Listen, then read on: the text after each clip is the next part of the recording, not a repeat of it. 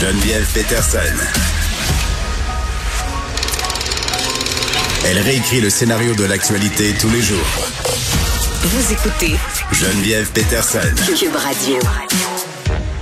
On parle de Polytechnique. Il en sera question d'ailleurs à plusieurs reprises pendant cette émission aujourd'hui parce que c'est important de se souvenir, de ne pas oublier, de ne pas oublier le contexte, la façon dont ça a été reçu, euh, cette tuerie anti-féministe. Et en début d'émission, je parlais euh, des femmes qui ont perdu la vie lors de cette attente-là. Il faut pas oublier les blessés quand même. Là, on peut lire le témoignage euh, de Nathalie Provost dans divers médias ce matin, dont la section fait la différence du journal de Montréal. 13 femmes qui ont été blessées, 13 femmes qui gardent des séquelles psychologiques, physiques de cet événement-là. Il faut pas oublier non plus les familles euh, des femmes qui ont perdu euh, les leurs, euh, qui conservent assurément des séquelles elles aussi. On est avec Mélissa Blais, qui est prof de sociologie à l'Université du Québec en Outaouais. Elle a écrit un essai qui s'appelle Jaillit les féministes et qui porte notamment sur la tuerie de Polytechnique et sa nature profondément antiféministe. Madame Blais, bonjour. Bonjour.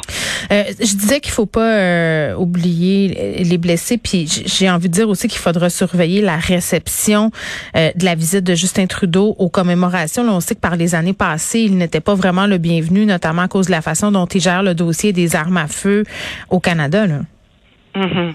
Euh, effectivement, écoutez, Nathalie Provost est davantage spécialiste que moi sur la question du registre des armes à feu. Là. Euh, moi, ce que j'ai pu documenter, c'est qu'à l'origine, on a très peu parlé du fait que ce registre aidait, soutenait les femmes victimes de violences conjugales, notamment parce qu'il était plus facile, euh, de par ce répertoire là, des hommes possédant des armes, là, mm-hmm. il, il, était beaucoup plus facile d'aller, d'intervenir et de savoir que la personne était armée, donc d'évaluer de, le, niveau de dangerosité. Bien sûr. Euh, Madame, moi j'avais sept ans. Euh, quand ça s'est passé, Polytechnique. Euh, je garde pratiquement aucun souvenir de cet événement-là. J'ai été marquée, là, comme bien des enfants, par les images, les reportages qu'on voyait à la télé, les, les directs. mais, mais ce qui m'a marqué surtout pendant les années qui ont suivi, c'est la façon dont on a parlé de la tuerie au fil du temps. On a eu des hésitations au départ à parler d'un acte antiféministe. Ah, bien sûr, c'était, euh, disons que les journalistes, là, je pense à Francine Pelletier notamment qui en a parlé, mais elles étaient vraiment marginales. En fait, il y avait quasi un consensus là, de la part soit de journalistes, de policiers, d'intervenants sociaux divers et multiples pour euh, dire que le tueur était fou, en fait. Oui. Euh, le tueur était fou et c'est comme ça qu'on essayait de d'expliquer aussi l'inexplicable d'expliquer l'inexplicable. C'est un peu trop difficile, en fait, d'entendre un tueur qui écrit une lettre de suicide dans laquelle il dit qu'il veut tuer toutes les féministes. Mhm. Euh, donc, évidemment, il y a le choc, il y a la proximité avec l'événement, mais ce que euh, le tueur disait aussi, c'est euh, qu'il qu'il menaçait, en fait, des féministes à qui on devrait peut-être et entendre ce qu'elles ont à dire en termes de prévention de violence et de lutte contre les violences faites aux femmes, mhm. euh, plutôt. Euh, mais toujours est-il que oui, on a tenté de euh, soit marginaliser ce que disaient les féministes, de dénigrer même ce que disaient les féministes en disant, mhm. par exemple, que le tueur souffrait d'une mère castrante ou il n'arrivait pas à se lier d'amitié avec les jeunes femmes, donc c'est à cause d'elles, s'il était en crise. Et ceci faisait écho, surtout dans les années 2000, un discours de la crise de la masculinité où on prétend que les mm. femmes et les féministes auraient euh, occasionné un désarroi chez les hommes. Il y a plusieurs choses dans ce que vous venez de dire, Madame Blais. Là, il y a des gens qui soulignent aujourd'hui qu'avant de commencer à tirer, Marc Lépine a parlé de féministes, justement, a dit quelque chose comme vous êtes toutes des féministes et je déteste les féministes. Euh, il y a la question du tabou aussi, de la part euh, de l'école elle-même de Polytechnique, là, qui euh, pas essayait de museler les gens, mais la blessure était tellement vive qu'on a, je pense, euh, voulu apaiser les affaires en disant aux gens que c'était peut-être mieux de pas trop en parler. Est-ce que je me trompe? Non, vous vous trompez pas.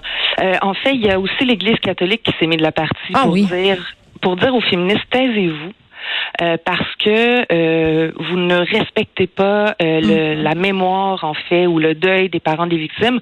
Or, on voyait dans les médias qu'il y a des sœurs de victimes, des parents de victimes qui disaient non, au contraire, il faut en parler.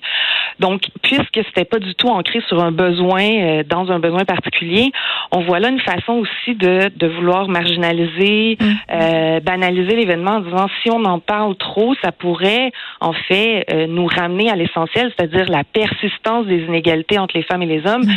et les luttes nécessaires, en fait, qu'on doit euh, euh, mener comme en termes de campagne, de sensibilisation, de mm. prévention pour justement faire cesser ces inégalités. En parler de ces femmes-là, mais les nommer aussi, parce que tout le monde connaît le nom Marc Lépine, mais à peu près personne peut nommer les victimes. Ça, c'est quand même fou, là. Effectivement, puis vous savez, il y, a une, il y a une psychologue, sociologue que j'aime beaucoup là, je vais la nommer Patricia Romito. Elle a étudié, elle a étudié ce phénomène de déshumanisation en fait euh, largement répandu quand c'est des meurtres de femmes notamment, mais mm. aussi de personnes racisées où on les nomme jamais et euh, le fait des nommer, au contraire, en psychologie sociale, c'est démontré que euh, ça Euh, ça permet davantage de prévention parce que justement, on a des noms, des visages et des histoires derrière les murs de femmes. Oui, bon, puis là, vous parliez des explications qu'on tentait de donner à propos de Marc Lépine, là, de ses problèmes, de la crise de la masculinité. À partir de quand le discours commence à évoluer par rapport à ce qui s'est passé à Polytechnique? À partir de quand on commence à nommer le fait que euh, c'est un attentat antiféministe, finalement? Oh, ça a pris vraiment du temps. Puis encore là, euh, hmm. je trouve qu'on peine encore, euh, malgré tous les efforts, depuis le 30e anniversaire. Je pense que la ville de Montréal a marqué le coup aussi avec la le changement. En 2019. Accepté, En 2019, ouais, accepté de changer la plaque euh, commémorative, là, la plaque du hmm. parc du 6 décembre, pour enfin indiquer qu'il s'agissait d'un d'un attentat antiféministe. Mm. Écoutez, j'ai étudié 1999, euh, c'est-à-dire la réception médiatique, les analyses, comment justement la mémoire collective euh, bougeait un peu euh, entre 89 99. Euh, j'ai vu qu'il y avait certains changements grâce aux féministes qui commémoraient année après année. Puis bon, les changements étaient minimaux, hein, c'est-à-dire qu'on parlait moins de la folie du tueur, on mm. parlait un peu plus de sa misogynie. C'en est un peu un même changement plutôt positif pour le 20e, les 20e année de commémoration. Et puis, euh, de fil en aiguille, ce que j'ai à dire, c'est que c'est grâce aux féministes qui insistent année après année pour dire, écoutez, euh, ça s'inscrit dans un vaste continuum des violences contre les femmes qui inclut des violences extrêmement banalisées comme le harcèlement de rue, par exemple, mhm. euh, qui inclut ça et qui va aussi inclure les meurtres de femmes. Mais moi, j'ai envie de répondre que certes, ça s'inscrit dans un continuum, puis on le voit bien, les conjoints violents, quand ils perdent le contrôle sur leur cible, euh, quand les victimes s'émancipent, on voit aussi qu'ils deviennent de plus en plus dangereux. Il y a un risque, en tout cas. Il y a un potentiel de risque. Et donc, l'émancipation des femmes, c'est aussi un problème pour les hommes violents. Certes, je le mm. conçois une violence politique, la violence euh, de Polytechnique. Les cibles ultimes, c'était les féministes. Il l'a dit, il l'a répété dans sa lettre de suicide.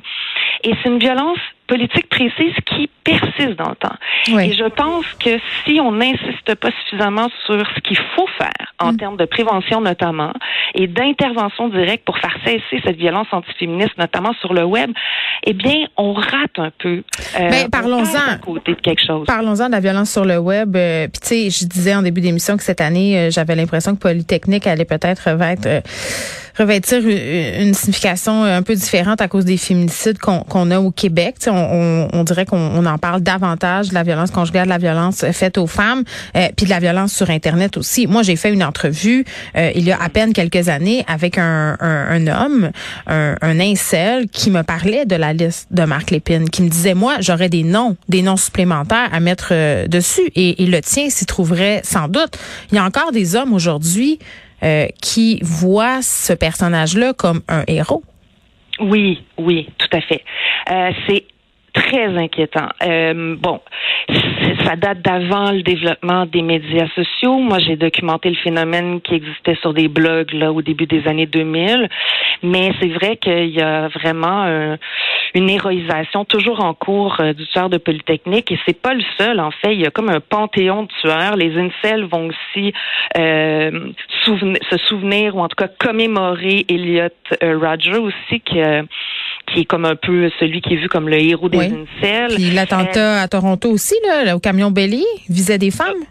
Ouais, effectivement. Puis ça, bon, c'est particulier chez les incels parce qu'ils pensent que parce que les femmes leur auront, leur auront, pardon, refusé de coucher avec eux, euh, ont refusé de coucher avec eux, ils sont en droit en fait de euh, d'assassiner des femmes. Hmm.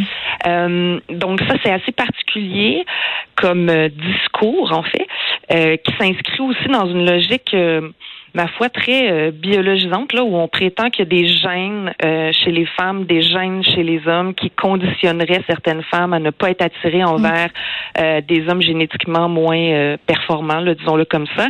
Euh, bref, je m'égare un peu, mais toujours est-il que cette violence antiféministe, elle est aussi présente hors ligne. Euh, J'insisterai jamais assez pour pour euh, répéter et répéter qu'il faut penser euh, tout le déploiement en fait d'un arsenal antiféministe en ligne avec ses tactiques, notamment d'attaque et de menaces de viol, comme la prolongation de tactiques antiféministes qui existent hors ligne et qui existent depuis plusieurs années. Et en fait, ça, ça le web leur sert euh, de lieu de réseautage, certes, c'est plus facile, mais c'est vrai pour d'autres mouvements, disons plus progressistes. Les féministes aussi arrivent davantage à se reconnaître, se connaître sur, grâce aux médias sociaux. Mais euh, en fait, c'est que euh, à travers ces, ces milieux euh, plus marginaux, euh, grâce à l'anonymat aussi des, des internautes qui vont proférer des menaces, euh, il semble y avoir là une virulence euh, qui se qui se dirige un Mm. petit peu plus vers le web et qui semble un peu moins présente Ouais. hors ligne. Oui. j'ai questionné récemment des féministes qui continuent à recevoir des menaces et qui subissent encore. Mon Dieu, parlez-moi-en Euh, au quotidien, des menaces de viol, des menaces de mort, euh, des, des, des, des propos euh, très, très violents. euh, la plupart des journalistes femmes en reçoivent. C'est terrible à dire. Et, et là, euh, je, je veux absolument qu'on se parle parce qu'on parlait à quel point dans le continuum euh, temporel, on avait des idées là, concernant les femmes qui étaient encore euh, bien, bien ancrées peut-être dans l'inconscient collectif. Ce texte qui a été publié par le journal étudiant euh, de l'école de technologie supérieure qui s'appelle Martine va à l'ETS, qui raconte l'histoire d'une jeune femme euh, qui s'est inscrite à Polytechnique, qui a échoué ses cours et qui finit par les abandonner pour aller cuisiner des chaussons aux pommes dans une boulangerie. Euh, un texte qui a été publié. C'est ça, c'est un journal étudiant. Là, on peut peut-être excuser la maladresse, mais en même temps, j'ai envie de dire que ça avait aucun sens de publier un tel papier quelques jours à peine avant les commémorations. Là, ça a été très mal reçu par les étudiantes de l'ETF. Oui, puis même si on peut pas prétendre de l'intention, c'est-à-dire qu'on connaît pas son intention, Non. sa parodie, comme vous le dites, est On dit que c'était maladroit, puis tout ça, mais, mais bon. Mais en fait, l'effet de ce type de texte, c'est ça qui m'intéresse. moi. Quel est l'effet, la réception Et je pense que, en fait, euh, on peut le voir que de véhiculer des des propos où on prétend encore que les femmes sont moins intelligentes que les hommes, en fait, ça apparaît comme un, archaïsme. Euh, c'est de plus en plus difficile, en tout cas, je pense, pour des antiféministes de prétendre que les femmes sont moins intelligentes. Il y en a, il y en a qui le font. Euh, mais si on veut être considéré crédible devant un large public, on doit s'adapter aux luttes féministes. Alors aujourd'hui, euh, comparativement aux années 20, on dit plus que les femmes sont pas intelligentes ou moins intelligentes que les hommes, on dit qu'elles sont différentes.